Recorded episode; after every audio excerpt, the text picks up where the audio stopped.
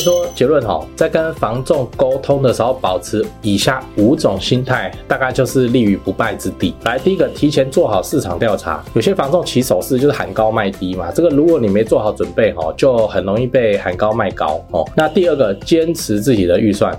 有的房仲会跟你讲说，只剩这一间，不加钱买不到哦，这种就就参考，因为没有这些，他一样生得出下一间给你挑了哦。那第三个，房屋瑕疵你说了不算哦，眼见为凭。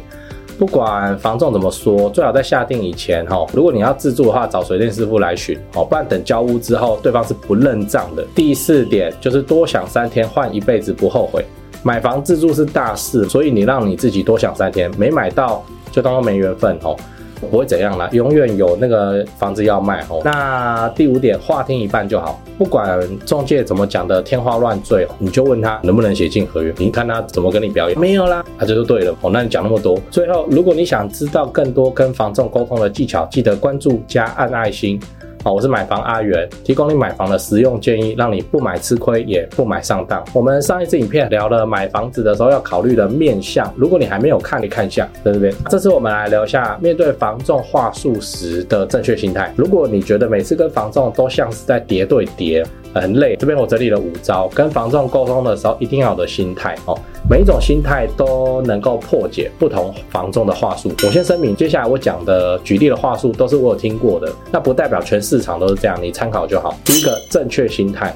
提前做好市场调查。诶，现在网络很发达哦，你出门前先花个二十分钟做个基本的市场调查，像是当地的房价是有没有涨哦，那实价登录都是多少钱？只有当你自己心中有底，才能够避免被糊弄。像我就是遇过房仲这样跟我说，屋主是想卖九百万，之前有人收我哦，那八百万没有成交，那你先下我帮你谈看八百五十万，这种我心里的警报器就会响起来。首先有没有人先下我这件事情很难查证，他一定跟你说有。再是八百五可。可能才是房东的底价，等你斡旋下了之后，他说啊，加一点八百八，大家讨个好彩头，房东才要卖。那这样你是要加还是不加？所以遇到这种就会体现说提前做好市调的重要性。你就跟房价讲说啊，你先谈谈看，有确定我才下斡，这样就好。这种说现在房价涨得很快，实价登录很不准。那我的经验是，你一坪没有出到三十五万，很难拿下来。这种话听一半就好，价格还是先看实登。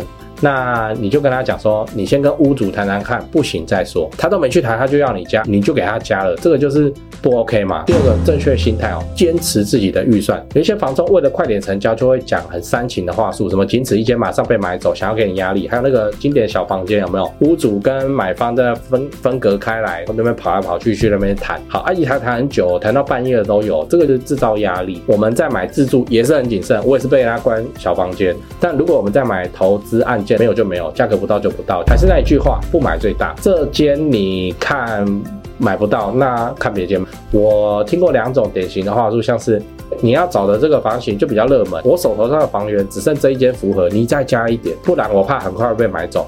这种就很像情了，你又不是我的女朋友，你房源少，我就去问别人，怎么会是逼我加钱？所以我会讲，没关系啦，这个有谈到是缘分，你就帮我多注意一下，或是你遇到那种一直要你下斡旋，那才不会被抢走。这就是要把你斡旋哦吊在那边，下斡不代表就会成交，而且斡旋要退非常麻烦。以上这两种说法都是试图让你觉得说你的眼光很准，现在房市很热，如果不下单就会买不到哦。